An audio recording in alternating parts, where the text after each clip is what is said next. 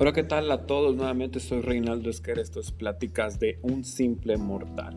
Esta vez vamos a hablar sobre el fracaso, algo que pues nos sucede a todos, ¿no? Algo triste, algunos lo vemos así, pero espero poder hablar con ustedes y decirles que las cosas no son de esa manera porque hemos aprendido, o más bien he aprendido, que el fracaso no es algo malo y trataré de darles mis ideas al respecto sobre por qué el fracaso no es malo.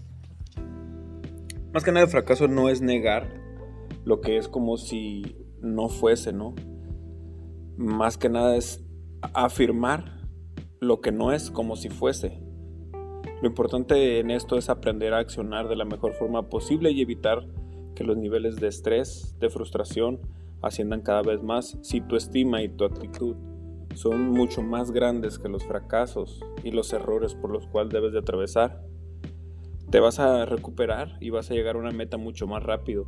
Si ellos logran detenerte y paralizarte, es tiempo de hacer un replanteo y experimentar para una mayor convicción del propósito y del reto a conquistar. Debes de recordar algo, más que nada es, recuerda esta frase, una cosa es tener un fracaso y la otra cosa es ser un fracasado. El fracaso lo tenemos todos, lo he tenido yo en mi vida, he tenido demasiados, pero no por eso me siento un fracasado. El fracasado es la...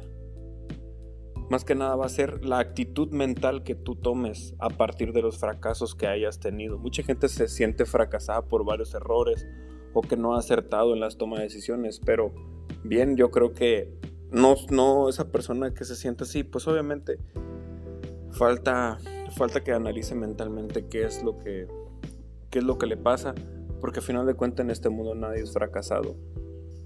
Simple y sencillamente no ha entendido esa parte de un fracaso que se puede superar. Y quiero decirles que eh, para mí este podcast es muy importante, es mi segundo podcast, pero bien, este, se lo dedico a todos aquellos que se han equivocado y han aprendido sus errores, transformándolos en éxitos. Y sobre todo a los que aún están en ese proceso. Esa parte es la más importante.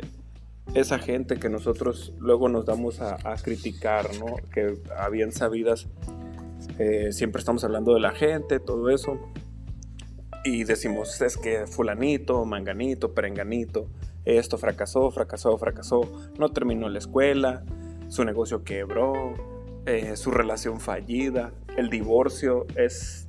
Ahora ya es más común, antes eran temas muy complejos, ¿no? El no terminar una carrera, el divorcio, etc. Eran temas muy difíciles para la vida, pero no, a final de cuentas es aceptar. Ok, esta carrera no es para mí, fracasé, pero lo intento en otra, ¿no? O está bien con, en una pareja sentimental. Pues no, no. Es buscar la felicidad. Esta persona no es para mí. Mejor me retiro de esta relación.